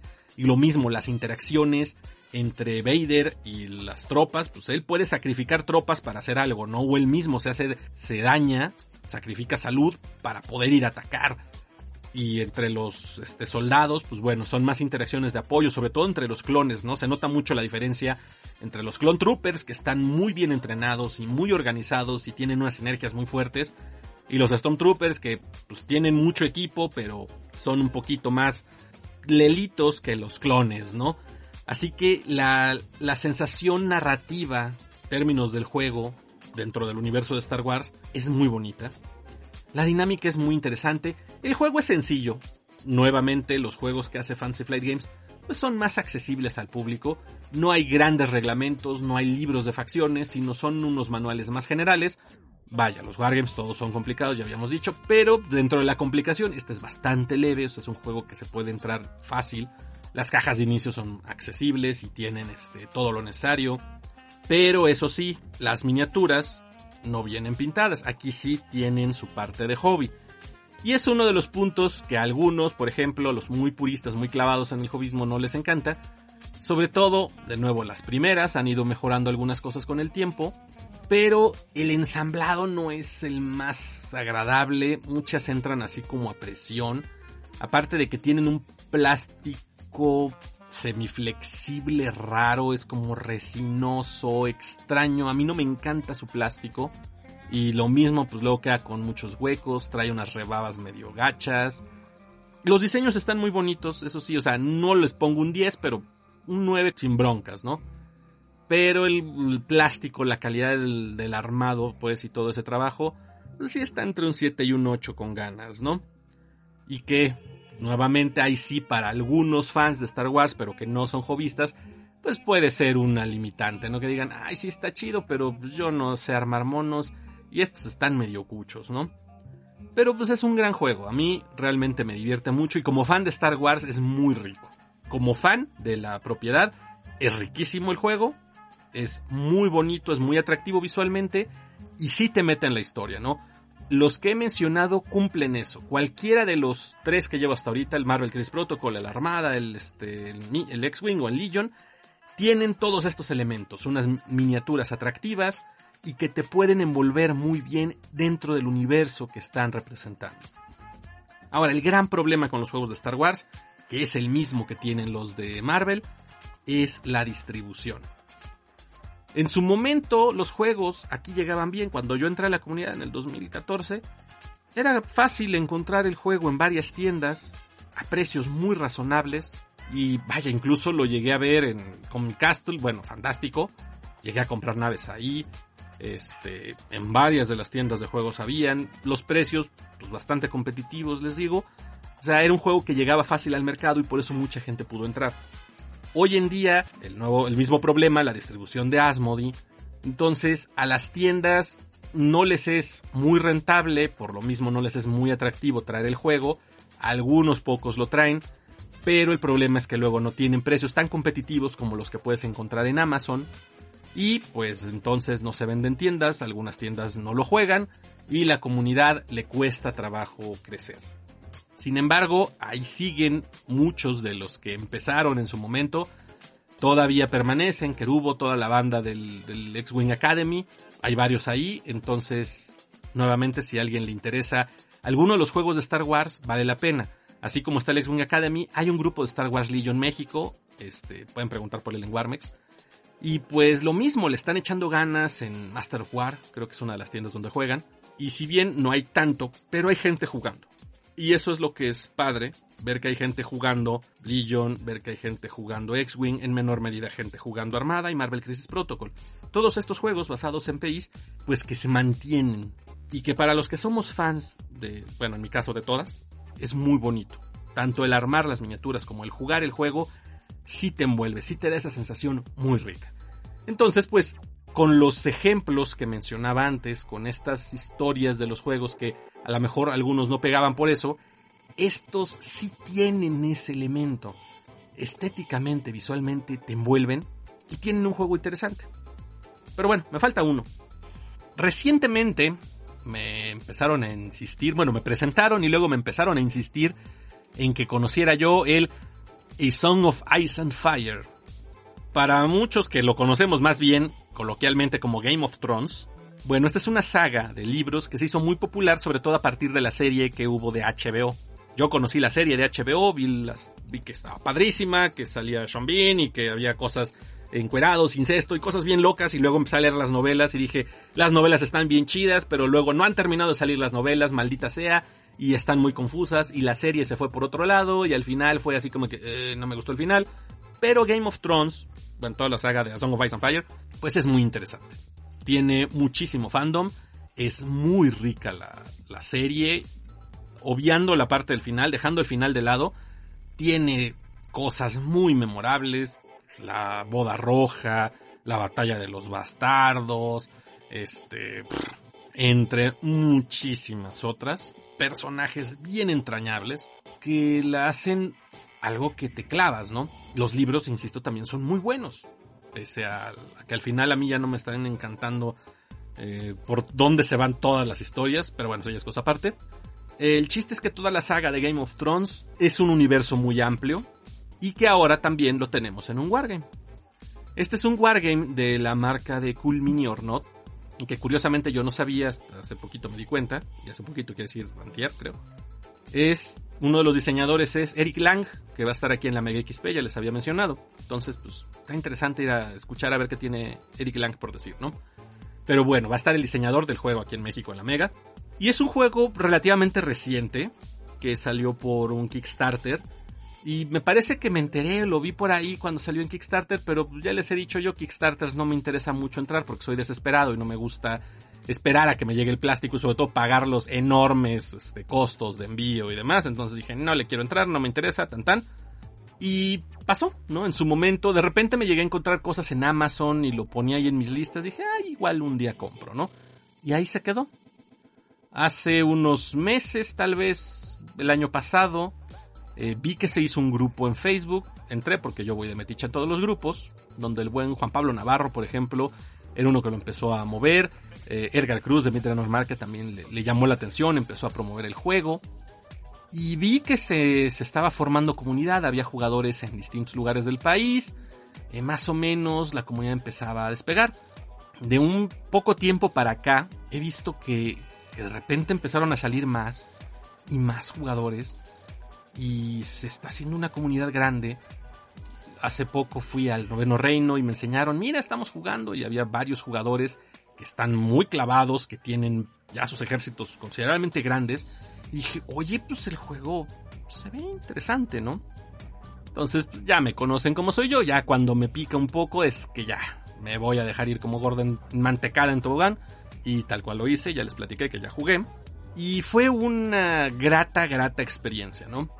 El juego es sencillo, no por eso simple, pero es, no es complejo, es rápido de, entenderlo, de agarrarle el ritmo, sobre todo si ya juegas otros wargames, pues nada más es decir, a ver ¿qué, dónde está esta información que tengo que hacer aquí, órale, va, me lanzo, ¿no? Y le agarramos el modo rápido, juego conmigo el buen Charlie Arbizu, y el juego pues se nos hizo padre, porque además tiene mecánicas muy interesantes, la parte del movimiento, el combate, eso es muy sencillo, pero tiene, por ejemplo, algo que se me hizo muy particular que no he visto en otros juegos. Yo personalmente, a lo mejor lo hay, pero yo no lo he visto. La parte política. Hay personajes que metes en el juego, en tu lista, que no son para combatir. No los metes a la mesa, al terreno. Ellos no están ahí. Ellos son para hacer intrigas, para hacer todo esto que pasa mucho en Game of Thrones y por eso es muy padre hay estos personajes que están detrás del poder, detrás del trono, haciendo cosas, moviendo hilos, y eso se representa en el juego. Entonces tienes personajes como Cersei, Tyrion, la araña, Sansa Stark, este, Caitlyn, y de cualquier facción se te ocurra. Tienes personajes que hay una parte del que cuando los activas, esos en lugar de mandarlos a pelear, los pones en ciertas áreas de influencia. Entonces pueden apoyar a una unidad en el combate o pueden este, ayudarte a mover otros o pueden influir negativamente a una unidad enemiga, en fin, cosas de intrigas y cosas por el estilo que lo hacen bien rico. Eso me gustó muchísimo del juego, ¿no? Entonces, es un juego que definitivamente es diferente y es muy fácil, insisto, es, es un juego en el que te puedes meter rápido y que si eres fan a final de cuentas de lo que estamos hablando, los fans de las IPs, te va a gustar. Porque además tiene unas miniaturas bien bonitas. Digo, Cool Mini or Not se especializa en hacer plástico. Y este juego no es la excepción. Tiene unas miniaturas muy bonitas, con unos detalles muy buenos. Eh, las primeras me dicen, yo las vi, me encantaron porque yo me compré, bueno, me regaló mi mami el starter del primera, el primero que salió, que salió a partir del Kickstarter. Tienen unos diseños padrísimos, los monos están bien chidos, con unos detalles muy buenos. Y los nuevos que están saliendo, porque el juego sigue teniendo este, actualización, están saliendo nuevas fricciones, nuevas figuras y demás. Dicen que están mejores. Entonces, realmente el juego tiene miniaturas muy bonitas. Un punto que puede ser a favor o en contra es que ya están armadas, o sea, nada más son minis que las sacas y a jugar, si quieres, o las pintas. Pero que a mí me gustó mucho y me llamó la atención cuando lo vi, es que cada facción es de un color diferente. Entonces tienes los Stark, que son grises, los Lannisters, que son rojos, los Baratheon, que son amarillos, los Greyjoy son así como verde agua, la Guardia de la Noche son negros, etc. Tienen cada uno su color las miniaturas. Entonces, si decides no pintarlas, pues no vas a ir a jugar con una marea gris, de un color plástico ahí sin chiste, sino que cada uno de los ejércitos tiene su propio color. Así que tú puedes llegar a la mesa y decir, pues bueno, yo estoy jugando con los azules, yo estoy jugando con los rojos, ¿no? Ya es más atractivo. Las minis ya están ensambladas, insisto, de muy buena calidad, lo cual pues a cualquiera que quiera entrar en el juego se le facilita. Para mí es así como que está en el punto más cercano de un wargame a los juegos de mesa, pero sí sigue siendo para mí un wargame. Y nada más, lo que para algunos puede ser en contra, pues es el pintado, ¿no? Como ya vienen armadas, vienen montadas sobre su base y todo, puede ser que se te complique pintar ciertas partes. Si eres muy maniático, muy obsesivo como yo, pues en algunas partes le vas a sufrir. Pero si eso no es problema para ti, este juego tiene muchos atractivos, ¿no? La mecánica es buena, la temática, pues Game of Thrones, y las miniaturas están bien bonitas. Y ahora lo que me llamó mucho la atención y que por eso me puse a pensar desde ayer y llegó al punto de llevarme a reflexionar para hacer este programa, es cómo ha crecido la comunidad de este juego en particular. En estos tiempos recientes que les digo, empezó a hacerse mucha gente a jugar Game of Thrones, o bueno, Song of Ice and Fire. Y ha sido un crecimiento por parte de la propia comunidad. No ha sido impulsado de forma muy activa por una tienda en particular, Digo, me viene a la mente por lo un par de tiendas donde han vendido algunas cosas, pero de nuevo tenemos el mismo problema, no hay una distribución aquí en México, por lo cual no lo pueden traer en grandes cantidades las tiendas, sino que traen algunas cosas, sino que más bien es la propia comunidad la que ha ido diciendo, oye, este juego está chido, cómpralo, sí, yo también le entro, yo también le entro, y pues de nuevo aquí, por donde ha llegado sobre todo es por Amazon esa es la ventaja, desventaja, los jugadores les llega por Amazon porque hay mucho y hay barato. En Amazon realmente está barato. Es desventaja porque las tiendas pues no lo venden o no lo venden al mismo precio, entonces no se les hace atractivo. Son de esos casos en que dices, pues, si puedes apoya a las tiendas en parte, por lo menos una parte aquí y una parte allá, ahí quedan cada quien, sobre todo si juegas ahí, ¿no? Pero la comunidad misma es la que ha hecho crecer el juego muchísimo de que van y dicen, mira, te enseño a jugar y dicen, güey, quiero este juego. Y lo ven dos o tres, yo también, yo también, también. Y ha crecido como la espuma. Hay muchos jugadores actualmente de A Song of Ice and Fire. Yo ya lo, este, lo conocí, ya jugué este sábado, me encantó. Obviamente no voy a dejar mis otros juegos por él, pero pues sí pienso hacerme de unos cuantos Lannisters más para mi colección. Pero es un ejemplo que me llamó muchísimo la atención de un juego basado en una propiedad y que está creciendo de forma considerable ahorita aquí en el entorno mexicano de los Wargames. Y bueno, déjenme ahí en los comentarios cuál juego se me pasó a mencionar, cuál juego conocen ustedes, les gusta mucho y que sepan que hay una comunidad fuerte, ya sea aquí en México o los que me hacen el favor de escuchar en otros países, díganme, bueno, cuáles juegos basados en IPs son los que son fuertes en su comunidad para pues, darles una estudiada y ver qué más se juega por otros lados, ¿no? Y vámonos ahora con lo que sigue.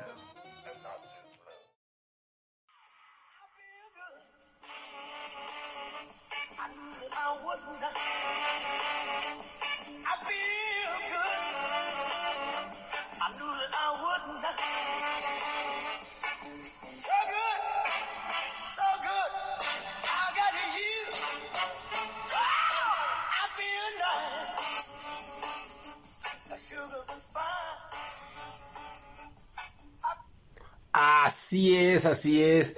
Ah, cómo se siente uno bien. Pues resulta ser, resulta ser que después de, pues ya 15 días que, que, que, no nos escuchamos, que no estamos grabando, bueno, tuve la oportunidad de eh, jugar un juego de mesa o de cartas que hace tiempo cuando estaba en la versión beta tuve la oportunidad de jugarlo ahí en, en la Biblioteca México o la que está en el Metro Valderas.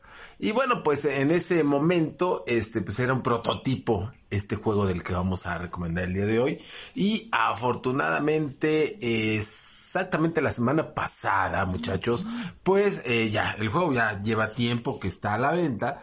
Pero bueno, eh, pude ver, estar platicando con, con el diseñador o el creador del juego Carlos, se llama Carlos, el, el, cual, bueno, está muy contento de tener a su hijito, que ya de hecho es su, su hijo más grande porque ya tiene otro, otro juego ahí en ofrendados, este, pero para todos aquellos que hayan conocido a Carlos, a Carlos, el, el, creador de Weapon Wars, que es la recomendación del día de hoy, pues está muy contento, muy orgulloso, y bueno, pues tuve la oportunidad de, de sentarme a jugar hace, hace poco tiempo ahí en la tienda y una agradable sorpresa, porque obviamente pues ya, ya es el juego ya hecho, que curiosamente muchachos, para todos aquellos que les llegue a llamar la atención, es un juego hecho pues les diré que artesanalmente, porque pues obviamente no lo hace una empresa grande, lo, lo está haciendo él mismo, él está haciendo toda la labor, está pues en un momento dado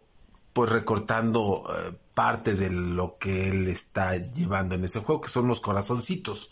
Ahorita les explico cuál es la, la toda la, la, temática de este juego. Bueno, pues si te gusta, te gusta todo lo geek, si eres amante de algunos juegos así como Mega Man o Minecraft, este Matrix, Zelda, pues seguramente todo lo que llegues a ver en este juego de cartas más o menos parecido al uno, este, pero obviamente con otra temática, pues te va a enganchar, te va a enganchar. Yo lo jugué, este, por ahí me hicieron, me hicieron trampa, me hicieron trampa porque obviamente yo no había leído el instructivo, pero ahorita que me aboqué para eh, eh, platicarles de este juego, dije, hijos de María Morales, pues yo gané, yo gané nada más que pues ya saben, el que el que no lee o más bien el que lee el instructivo tiene todo el poder, ¿no? Entonces, pues yo me dejé llevar y resulta ser que ahorita que ando leyendo el instructivo, pues me di cuenta de que pues yo había ganado, pero pues estos fueron más listos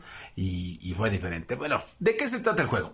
Tú vas a recibir vas a recibir cinco cartas. Recuerda, el juego es Weapon Wars, un juego hecho por mexicanos, ilustrado por un mexicano, creado por un mexicano, hecho aquí en México. Igual como dice el enfermito, no es envolvernos en una bandera nacional y subirnos a, al castillo de Chapultepec y aventarnos, ¿no? Para, para, este, defender a todos los juegos mexicanos que se han creado. Yo creo que este es uno de los últimos juegos que se han creado de cartas en todo este, avalancha que hubo a partir de hace cinco años con, con Guerras Gato y pues varios juegos que nos hemos encontrado. Pero en esta ocasión, bueno, pues como les decía, eh, ya tuve, tuve en mis manos Weapon Wars y este, muy agradable, muy agradable el juego. Son de esos juegos muchachos que pueden sacar en un momento de ocio si estás un poquito aburrido, si quieres hacer un, un break en, en una jugada de, de Warhammer o, o, quieres salir de lo mismo de siempre, este, este juego te lo puede dar con una duración de 15 a 20 minutos.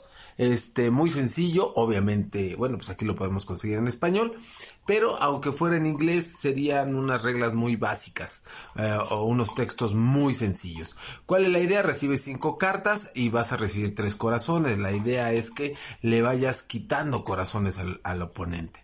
Bueno, pues en un principio este se tira una carta. Hay cartas del 1 al 18, del 1 al 18 y también hay unas cartas de poder. ¿ah? que ya sea que eviten, así más o menos como el uno que reversa, brinca, este, ahora juega, en vez de subir números vas a bajarlo, porque aquí lo que se trata es que hagas unas, como basas, si tú bajas un, un empiezas de, de menor a mayor. Si, si el primer jugador tira un 7, el otro tiene que tirar un 7 o números superiores a 7 hasta llegar a 18. Pero nada más va a tirar una carta. Y luego le toca al siguiente jugador y tiene que tirar una carta igual o mayor a la que se tiró anteriormente. Si alguien no llega a tener eh, algo con que responder, en ese momento pierde una vida, pierde un corazoncito. De acuerdo a lo que yo leí, ese corazoncito se lo das al jugador que te hizo perder. El primero que junte tres corazones gana. No como me lo hicieron a mí, que el primero que pierda tres corazones, este, pierde o el último que queda con corazoncitos es el que gana. Pero bueno, recuerda si alguna vez te has encontrado en una fiesta y no sabes qué juego sacar para romper el hielo en esta época donde lo geek se encuentra tan de moda, pues Weapon Wars puede ser la perfecta solución de un juego rápido con tema geek y sencillo de entender. El juego cuenta con muchas referencias a la cultura pop que gira alrededor de los juegos como Mega Man, eh, Saitama, Matrix, Minecraft, Zelda y otros permitiendo tener una familiaridad para los jugadores. O sea, todos nosotros porque seguramente hemos tenido contacto con toda esta cultura geek y es muy agradable el hecho eh, de, que te entretengas viendo las ilustraciones muy padres. Obviamente no son los personajes originales, sino pues en el caso de Mega Man es una chica, etcétera, etcétera, pero está muy bien hecho los, los, este, los dibujos. Este juego es de 2 a 6 jugadores y como les había dicho toma unos 20 minutos el poderlo jugar y cuenta con varias modalidades. Ajá. Obviamente tú puedes jugar el de supervivencia en donde cada jugador roba cinco cartas y el jugador inicial este coloca un arma en su mano, o sea, un arma se refiere a una carta. Y de ahí todo el mundo tiene que ir o incrementando. Si alguien juega una carta de negatividad, ahora tiene que ir decreciendo. Y recuerda, el jugador que no pueda seguir con eh, la línea de, de los números va a perder un corazoncito. ¿Qué tiene este juego? Este juego tiene 83 cartas de arma, una carta de energía, una carta de dirección, 18 corazones y unas reglas muy, muy sencillas. El juego es muy colorido, el material es muy aceptable y creo que, bueno, pues al final de, de todo esto, el costo anda aproximadamente entre los 450 y 550 pesos. Un precio estándar sería los 500 pesos. Entonces, si lo llegas a ver, yo te lo recomiendo. Por ahí búscalo. Seguramente lo vas a encontrar en tu tienda favorita y bueno pues las reglas son son muy muy sencillas.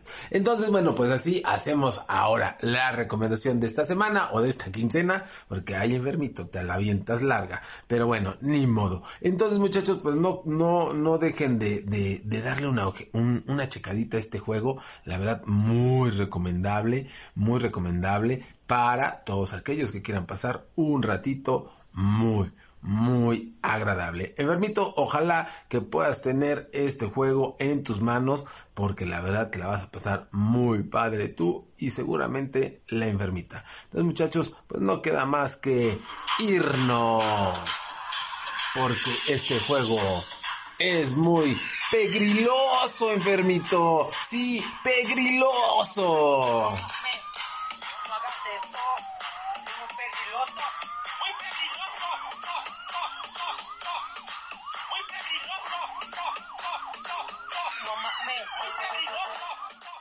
Pues así es, muchachos, vámonos, saquen los juegos, saquen las miniaturas, saquen todo aquello que traen ahí de cosas cargando en, en la espalda, en la mente. Y recuerda, hoy, hoy puedes jugar y mañana seguramente lo vas a contar. Muchachos, vámonos y que pasen una excelente semana porque dentro de 15 días tenemos una cita muy importante y por allá nos vamos a estar viendo, sí, en la Mega XP. Recuerden, vamos a estar muchos de aquellos que nos conocemos y pues vamos a saludarnos y en una de esas echar una platicadita. Cuídense mucho, nos vemos, nos vemos. Bye.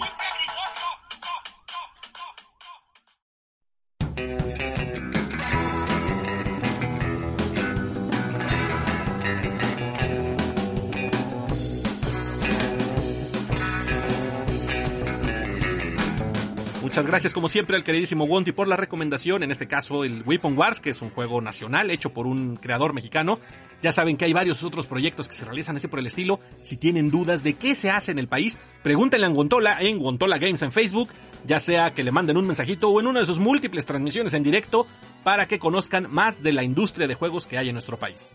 Antes de retirarme les recuerdo que me pueden encontrar en redes sociales, estoy en Instagram y en Facebook como Enfermo por los Juegos, mi canal de YouTube Enfermo por los Juegos también, donde hago mis transmisiones lunes y miércoles y pueden entrar y comentar, preguntar cosas acerca del hobby y también subo, cuando me da tiempo, videos sobre temas en específico. También está mi canal de Twitch en twitch.tv diagonal el guion bajo enfermo, donde sobre todo se hacen las entrevistas que realizo para el podcast, así que suscríbanse, activen las notificaciones y demás, para que cuando tenga un invitado puedan entrar y participar directamente en la plática con él.